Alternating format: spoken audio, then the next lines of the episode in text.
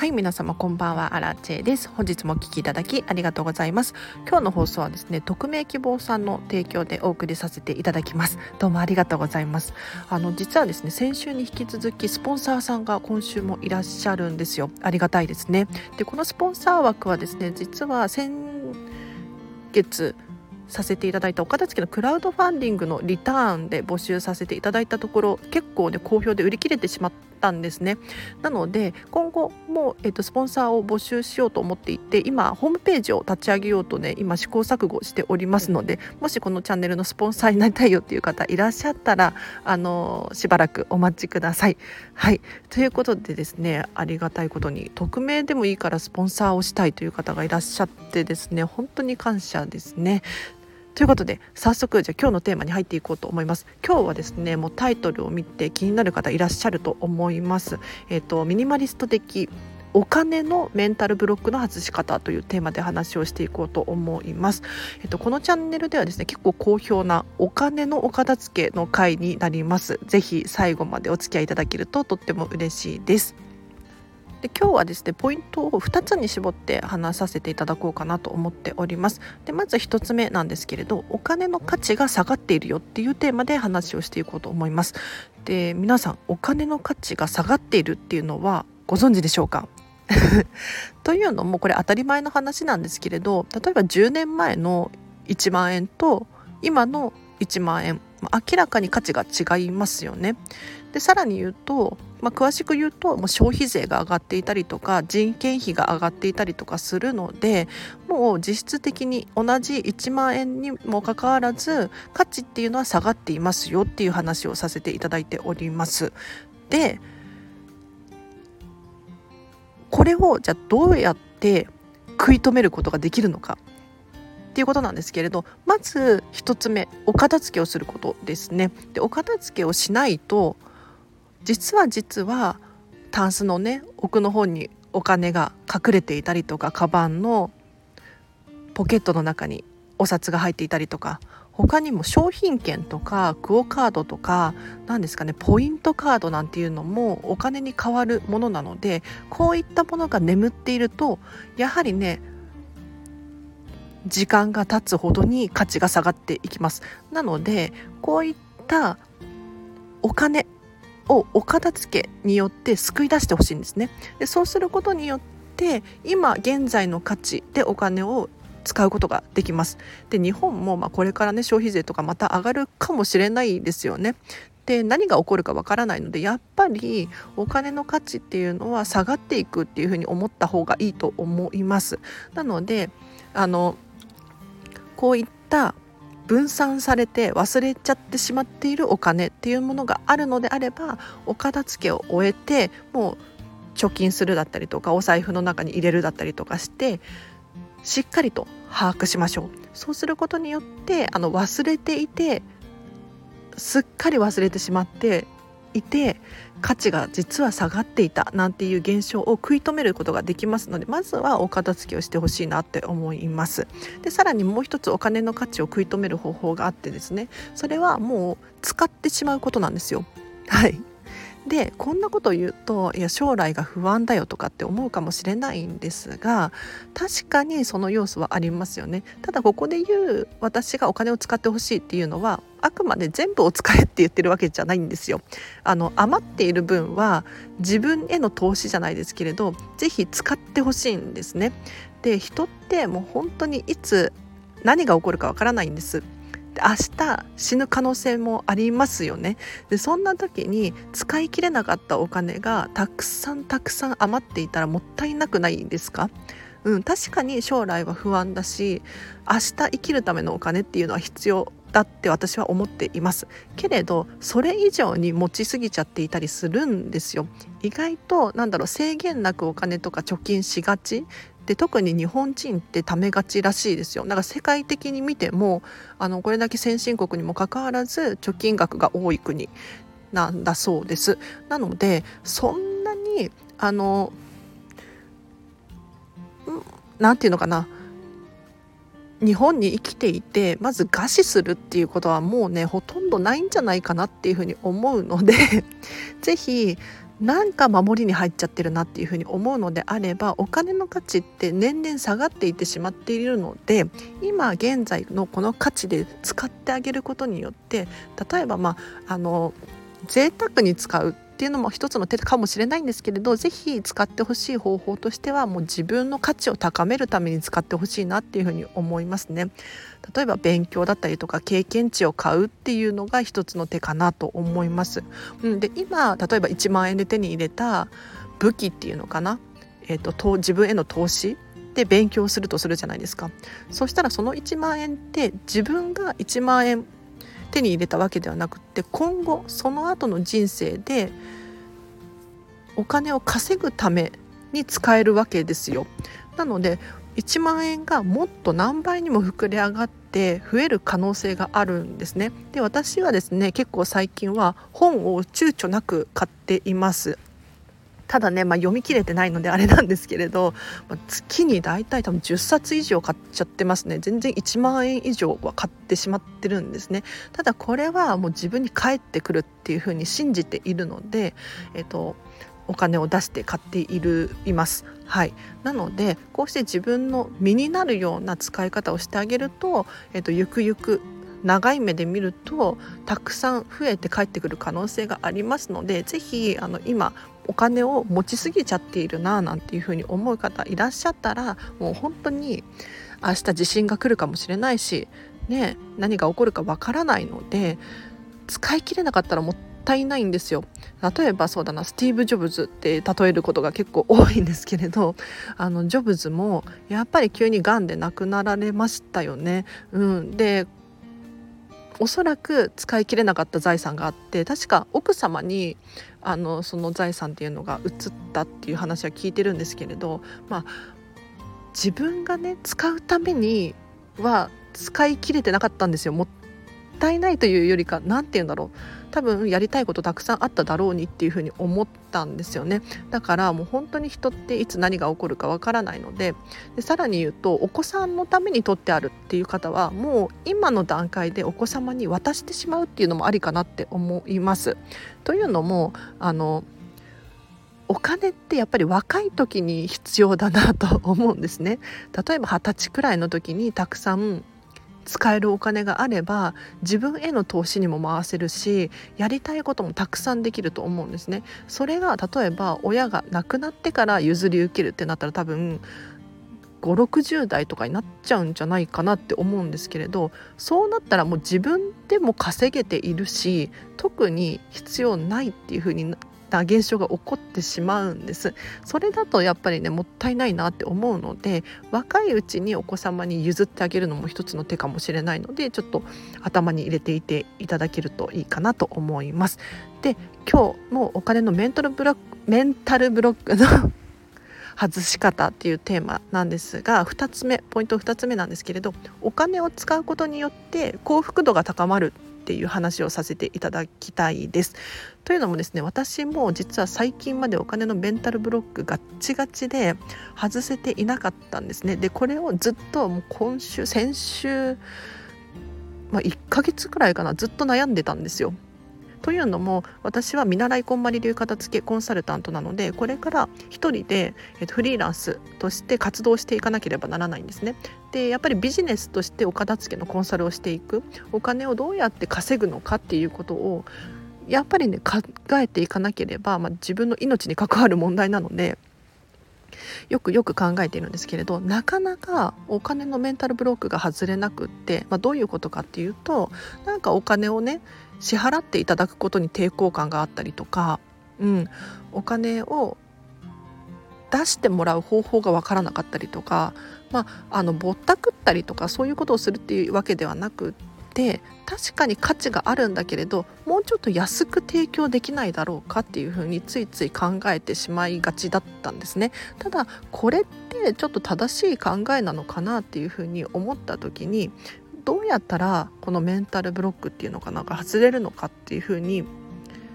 考えたんですよ。そしたら自分に置き換えたらアラチェ自身の考えで置き換えたらすごく納得がいったのでこれをねちょっとシェアさせてください。というのも、えっと、私自身は結構お金を払ってきているんですね。でこんまり流片付けコンサルタントに今なろうと思っているんですけれどこのこんまりさんの片付けのコンサルタントになるためにはですねこの養成講座って言ってそのお片付けの技術を学ばなければならないんですね。でその学ぶための受講料っていうのが確か16万6,000円だったかな？それくらいするんですね。でこれって一見高いっていうふうに思いませんか？でも私自身は荒地自身は払っているんですよそのお金を。はい、で払ってどういうふうに今思ってるのか要するに高かったな受けなきゃよかったなっていうふうに思っているのかって言ったらそういうわけじゃなくってむしろこの16万円は安かったっていうふうに思っていたりとかすごく自分のためになっていて身になっていて後悔がないんですよね。でそういうふうに捉えた時にあ確かにお金を払って私は満足しているなっていうところに気づけたんですよ。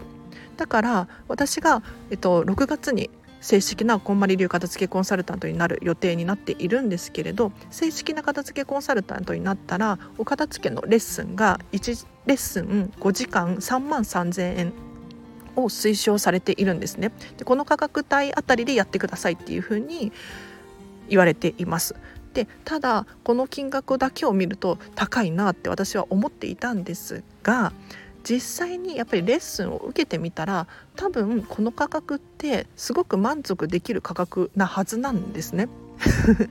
で私自身なんだろうな本に月に1万円以上使っていたりとかなんだろうサブスクリプションオンラインサロンとかいろんな学びのためにお金を払っていたりするんですね。でそれに対しては全然躊躇なくお金を払っちゃっているんですよ。はいにもかかわらずいざそれを自分に置き換えるとこんなにもらっちゃっていいのかななんていうふうになんかビクビクしていてですね。それは何でだろうって思った時になぜか自分に置き換えるとお金を払っていただくこと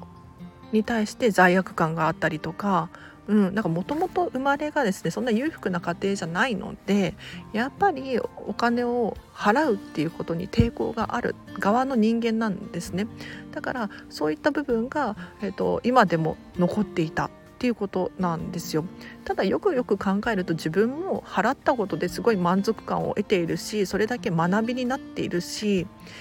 それだけ成長することができているんですよね。だからやっぱりねあのお金を払っていただくっていうことはそういうことなんだなっていうふうに最近は思いました。でもう一個ポイントがあってですね。実は最近ディズニーシーに行ってきたんですよ。東京ディズニーシーに行ってきたんですね。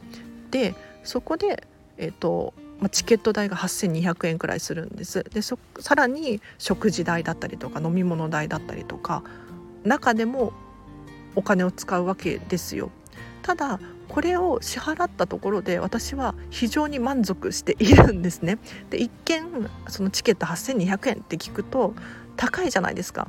まあ、安いと思う方もいるかもしれないんですけれど私にアラチェにとっては高いなっていう金額なんですね。ただディズニーシーの中に入って体験できることって絶対に8200円でアラチェがどうにかこうにか作れるものではないんですよ。だからディズニーシーが東京ディズニーシーオリエンタルランドが代わりにそのディズニーシーっていうものを作ってくれていて1人当たり8200円払うことでその体験ができるって考えたらめちゃめちゃ安いなと思って。で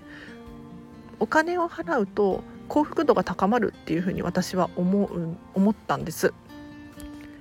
でこれある実験でのデータなので、まあ、科学的根拠がある話なんですが人って物質的なものを買うよりも時間だったりとかなんか空間にお金を使った方が幸福度が高いっていうデータがあるんですね。まあ、要するに今まではなんかブランド品が欲しいだとかいい車に乗りたいとか広いお家に住みたいみたいなのがあったかもしれないんですけれどそうじゃなくって時代は変わっていて今現在は時間にお金を払う体験にお金を払うそうすることによって満足度が高いよっていう話ですね。で時間にお金を払うってどういうことかっていうと例えば家事代行サービス雇ってみたりとか外食で済ませてみたりとかあと体験にお金を払うっていうのもそうかもしれないですね。例えば私のようにディズニーシーに行って体験をするっていうのもそうですしだから思い出を作るためにお金を払うっていうのがすごく満足度が高いよっていう話です。で物って確かにその時その瞬間は買った時に満足度というか幸福度は高いと思うんですけれどそれが永遠に続くかって言ったらそうじゃない場合が多くないですか？だから残念なことに人って慣れてきてしまうなと思うんですねなんか一度味わった感動をやっぱりずっと保つのって結構難しかったりするんですよ。そういう時にやっぱり物っていうのは次欲しい次欲しいっていうところにつながってしまうなと。うん。なんかブランド品のバッグが欲しいって思って買ったはいいものの次はじゃあこれが欲しいとかっていう次が欲しくなってしまうんですね、まあ、体験もその傾向はあるかもしれないんですがもう自分の中の思い出として残るのですごく満足度が高かったりするんですね。じゃあその時に私が今からやろうとしているお片付けのコンサルタントっていうのはこっちの思い出だったりとか経験だったり時間を買うっていうことに非常につながっているなって思ったんです。そしたらこの体験にお金を払っていただくことによって私は確かにアラチェはすごくた嬉しいんですけれどそれ以上にお客様が嬉しいはずなんですよ。うん、っていうことに気づいたんですね。人ってなんだろうな意外とお金を払っちゃうと払っちゃったで忘れちゃったりしませんか？なんか無駄遣いしたなとかっていうふうに思うことはあってもそれに対してなんだろういつまでも引きずるってうんまああったりするかもしれないんですけれどあの時はこういう思い出がねみたいな思い出話になったりとかするんですよね。うん、でそういう苦い思い出がある一方で意外とまあこれだけの体験ができて妥当だよねとかむしろこれくらい安いよねっていうふうに思えたりするんです。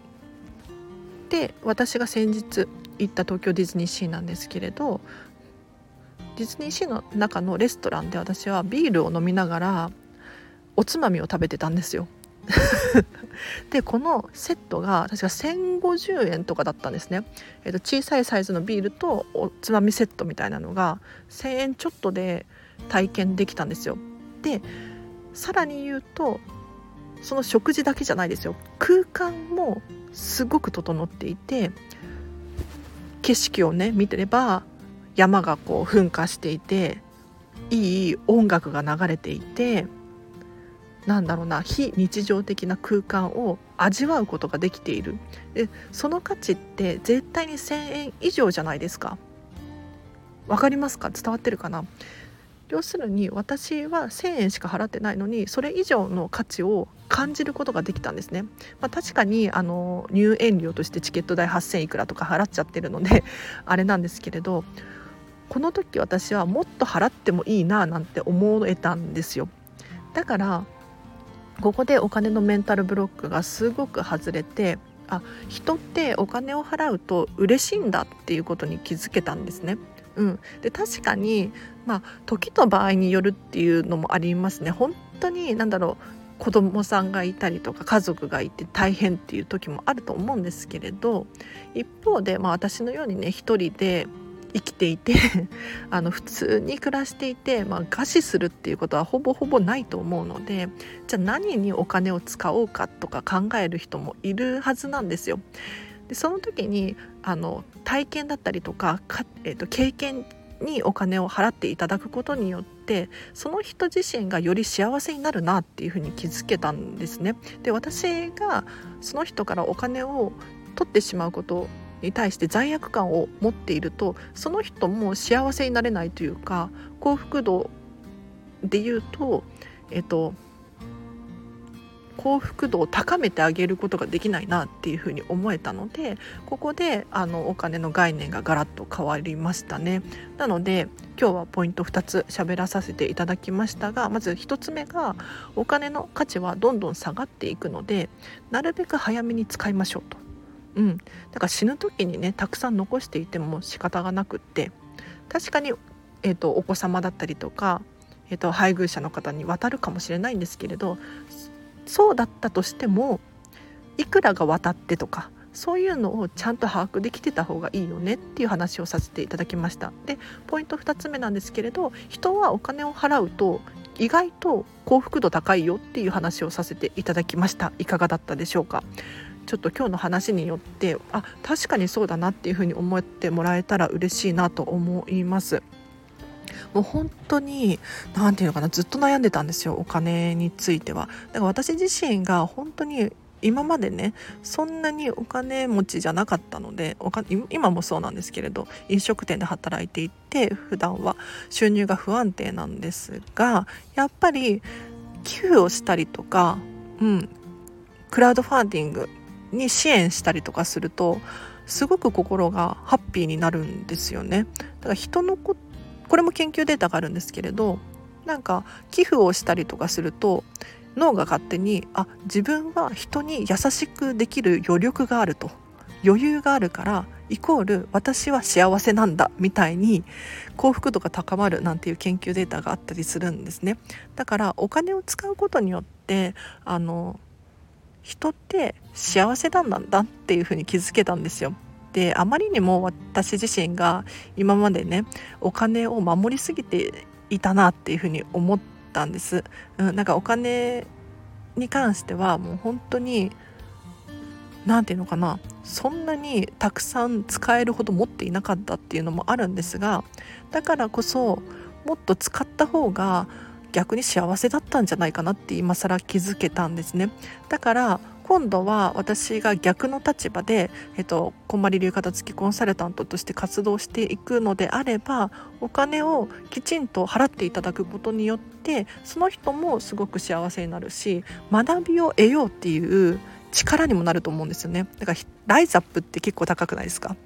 急にライズアップで例えるんですけれどなんであれだけ高いかっていうとやっぱり人ってお金を払うことによってもうお金払っちゃったからやるしかないみたいなそういう現象が起こると思うんですね。だから、うん、それと同じような感じでお金のメンタルブロックが最近本当につい最近です。外れましたね。うんなんかディズニーシーに行って本当に良かったなって思いました。でもう一個ちょっとここからは雑談なので聞いてくださる方いらっしゃったら聞いてほしいなと思います。まあ、多分役に立つ情報です。で最近私はですね先月クラウドファンディングを立ち上げたんですよ。でもこれ終わっちゃったんですけれどお片付けのクラウドファンディングでですねえっと最終的に支援額が3万8500円集まったんです。でこの3万8500円はですね、まあ、まだ受け取ってないんですけれどえっ、と今年の9月に私がこんまりメソッドビジネススクールっていうこんまりさんのビジネス特化の資格があるのでそれを受講するための支,、えーと、資金に充てさせていただきます。で結構ねそのこんまりメソッドビジネススクールが高いんですよ。60 6万円かな？とかしてでコンサルタントになれればちょっと割引が効くんですけれどそれでもね高いんですよ。でこの3800あ違う3万8500円を全額そちらに充てますっていうふうに言っているんですがお金って名前が書いてあるわけじゃないじゃないですか。ねだから私が普段なんだろうな先日もディズニーシーに行ってきたわけですよ。でここでチケット代8200円使っちゃってるし中でもご飯食べたりビール飲んだりとかしているので結構お金使っているんですね。でミニマリストなのでお土産を買うっていうことは本当に一切しなかったんですけれどまあある程度お金を使っちゃったわけですよ。で普段の生活をする上でもやっぱりお金っていうのは必要なので何て言うのかな。このクラウドファンディングで集めた3万8500円っていうのはもちろんあの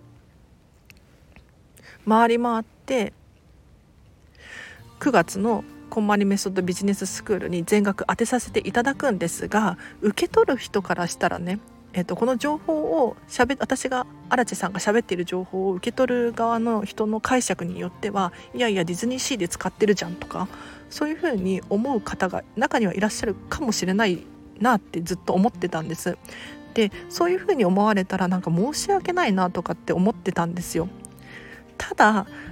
最近気づいたんですけれどちょっとブラックアラチェが結構出ているんですがあの私が申し訳ないっていうふうに思う必要もないなって思えたんです。で申し訳ないっていうふうに思って私アラチェが活動しているよりもやっぱり私はアラチェであるっていうか、えーと、自信を持って楽しそうに生きているアラチェさんのことを応援してくれる人に集まってほしいんですね。だからやっぱりここであの3万8500円は全額コンマリメソッドビジネススクールに当てさせていただくんですけれどもしこれを聞いてらっしゃる方の中に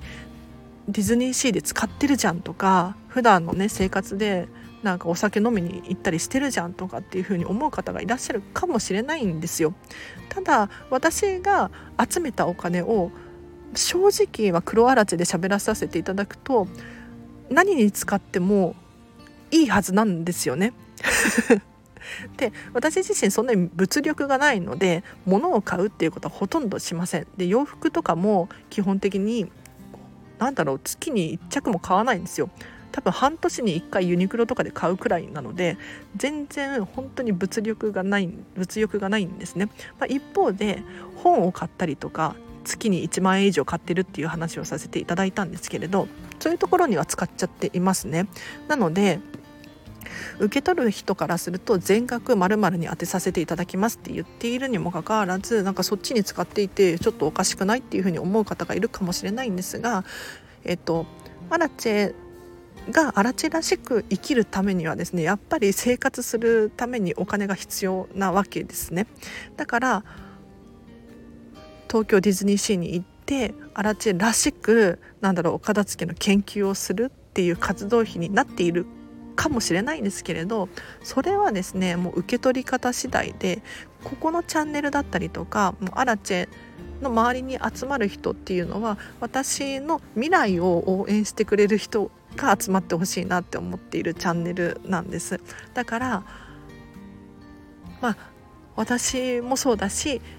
聞いてくださる方もそうなんですけれど私に共感できる人が集まってほしいなって思うので結構ねズバズバとはっきりとものを喋っていたりします。はい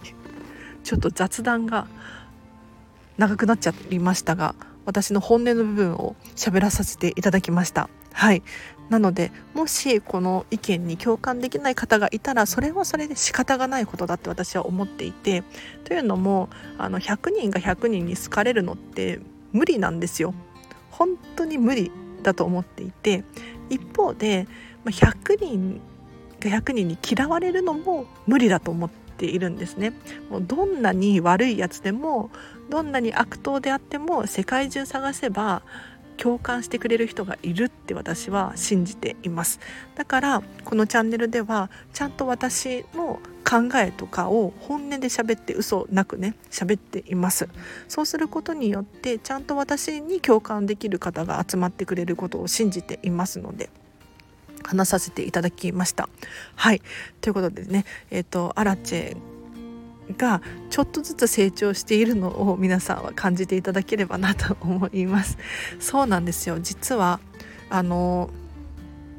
ちょっと前まではこのメンタルブロックが外せなくってディズニーシーに行ってお金使っちゃってそのクラウドファンディングのお金使ったでしょって思われるの嫌だなとか思っていたんですけれど実は私のファンの方っていうのかな？えっと LINE で公式アカウントやってるんですけれどあその時に LINE 公式アカウント私に直接メッセージが送れる設定にしてあるんですがディズニーシーに行ったことによってなんだろう不満のコメントとかは一切なくってむしろ楽しそうだねとか、うん、さらに成長してますねとかっていうコメントがね多く寄せられていってですね。あ私ってこれでいいんだって思えたんですよ。本当に嬉しくって今。このねスタンド FM のスポンサーさんもそうなんですけれど本当に毎回嬉しいんですよ。うん、で何て言うのかな私はなんとなく罪悪感を持ってお金を使っちゃってる部分があったんですけれどあのそうじゃなくて受け取る人からしたら荒地さんがディズニーシーに行ったことによってすごくときめいた人生を送っていて羨ましいなとかっていうふうに思っていたりとかあとはさらにお片付けに磨きがかかって素晴らしいですねみたいに思ってらっしゃる方がいるんですよね。そういうふうに感じ取れた時に本当にあのお金に対しての罪悪感が消えたんですよ。本当に最近消えましたね。うん、でやっぱりディズニーシーに行ってよかったななんて 思います。なので実はですね今月末もディズニーシーに行くことにしました。すいませんなんかあの本当に皆さんにもこのチャンネルで口酸っぱく伝えさせていただいているんですが理想の暮らしを考えてほしいんですね。でこのチャンネルはお片付けのチャンネルなのでお片付けについて喋ることばっかりなんですけれどお片付けってあくまで過程なんですよゴールがあってそのためにお片付けをするっていうのがお片付けの本来の理由というか目的なんですね。だからお片付けをゴールにしてしまってはダメなんですね。でよくよく理想の暮らしを考えましょうって伝えさせていただいているんですけれど例えば広いお家に住みたいようだったりとかミニマムに暮らしたいようだったりとかいろんな理想の暮らしがあると思うんですが荒地自身の理想の暮らしって一体何かっていうと、まあ、ミニマリストであるのでやっぱりミニマムに暮らしたい身軽でどこでも行けてなんだろう自由に暮らしたいっていうのがある一方で理想の街みたいなのがあってそれは何かっていうとヨーロッパの街並みなんですよね。で56年前に私はアイルランドに住んでいたことがあって、まあ、イギリスの隣の国なので、まあ、そういう雰囲気なんですけれどそれがですねやっぱりね大好きなんですね。でその空間に似ているのを日本で探すとディズニーシーだったりとかが本当にぴったり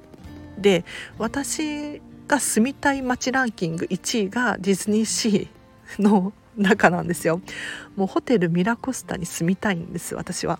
だけどそれは今は叶えられなくってうん。でもこれこそメンタルブロックだなって思っていてどうしてじゃあディズニーシーのホテルミラコスタに住めないんだろうっていうふうに私はねすごく逆せ逆に考えちゃっていて今。うん。だから当たり前じゃんとかってずっと思ってたんですよ。そんなホテルミラコスタに住むなんていうのはお金持ちしかありえないみたいに思ってたんですがそれこそなんか自分自身に制限をねかけちゃっているなって気づいたんですね。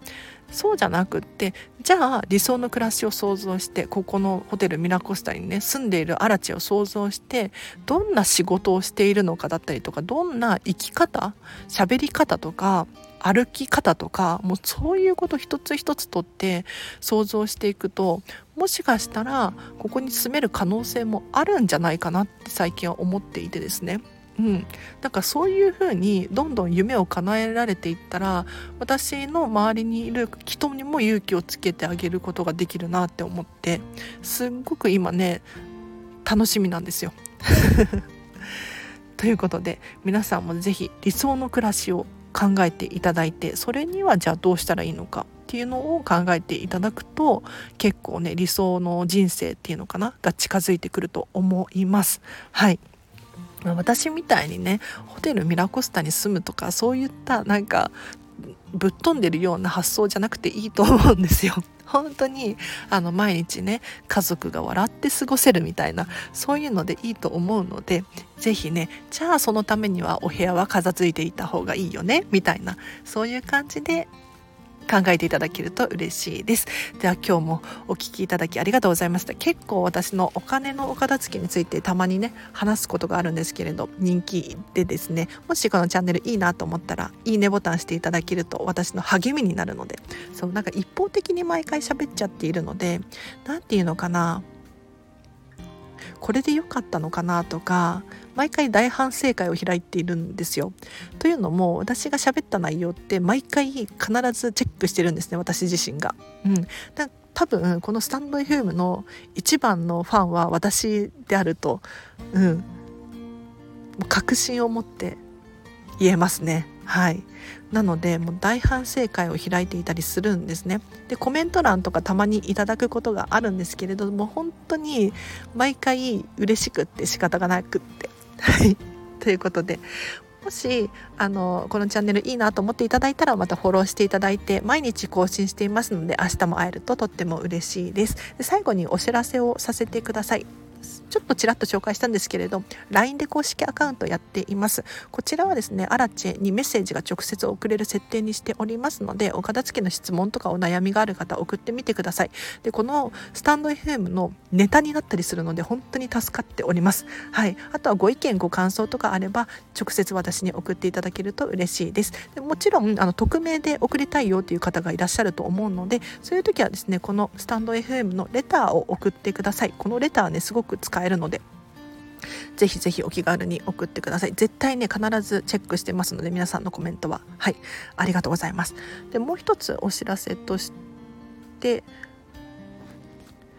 お片付けのモニターさんを現在募集しておりますで私が見習いこんまり流片付けコンサルタントなので正式な片付けコンサルタントさんにお片付けのレッスンを頼むと 1, 1レッスン5時間3万3000円っていうのが推奨されているんですねでコンサルタントさんによってやっぱりね上下があるんですけれどえっと、私は見習い期間中なのでモニター価格でレッスンを受けることができます。で今ですねホームページを準備しているのでちょっとね明日中にホームページ作れたらいいななんて思ってるんですけれどなかなか難しそうなんですが Shopify っていうねなんか月3000円くらいでホームページが簡単に作れるサイトで作ってはいるんですけれどなかなか難しいですね。はい、でこのホームページで私のモニターレッスン1レッスン5時間1万円でご用意しようと思っておりますただこの1万円っていう価格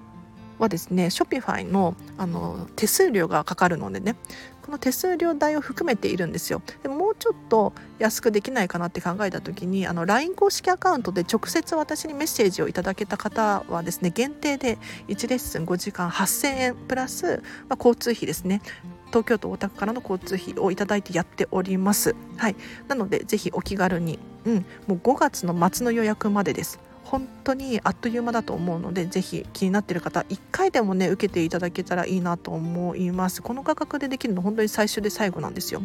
ただ、まあ、今日の話を聞いてねあのお金を払うと幸福度高いんだっていうふうに思ってらくださった方はぜひ6月から正式なコンサルタント料を払っていただけると私としてもとっても嬉しいです。ではお知らせはこの辺りにします。意外と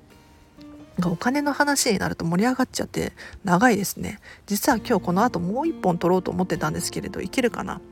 ちょっと頑張りますね。はい。ということで皆さん今日もお聴きいただきありがとうございました。日曜日終わっちゃいましたね。はい。どんな日曜日だったでしょうか？うん、私はですね今日は一日まるっとお休みだったんですよ。でまあ、ホームページを作ろうと思ってホームページ書いていたりとか本を一冊読み終わりましたね。あとはそうだな。まあ、基本的にはダラダラとゴロゴロしていた感じですね。まこういう日があってもいいかなとか思ったりして。はい。ということで皆さんも明日から月曜日なんですけれど、えっと、一緒にハッピーな一日を過ごしましょう。あらちでした。バイバイ。